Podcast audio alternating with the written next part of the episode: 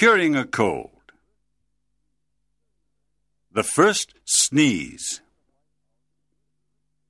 When the White House of Virginia City, Nevada burnt down, I lost my home, my happiness, my health, and my trunk.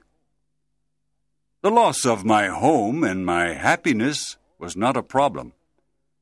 A home without a mother or a sister who care for you isn't really a home.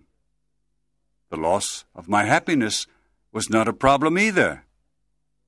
I'm not a poet, and so I'm usually a happy person. But the loss of my good health and of my handsome trunk was a serious problem. On the day of the fire, I caught a terrible cold. The first time I began to sneeze! Uh, a friend told me to put my feet in hot water and then go to bed. I did this. The next day, another friend advised me to take a cold shower. I did this too.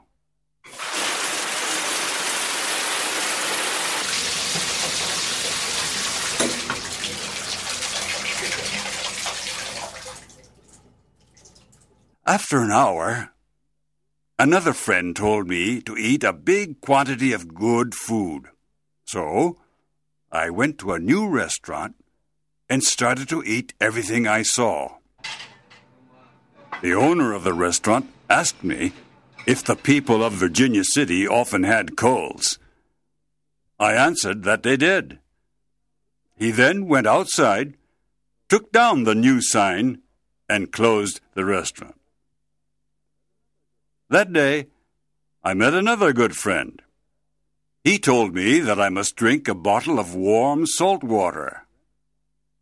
This was the only remedy to cure a cold.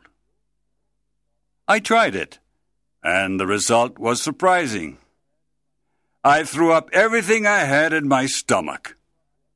I will never drink warm salt water again, and I will never advise anyone to do so.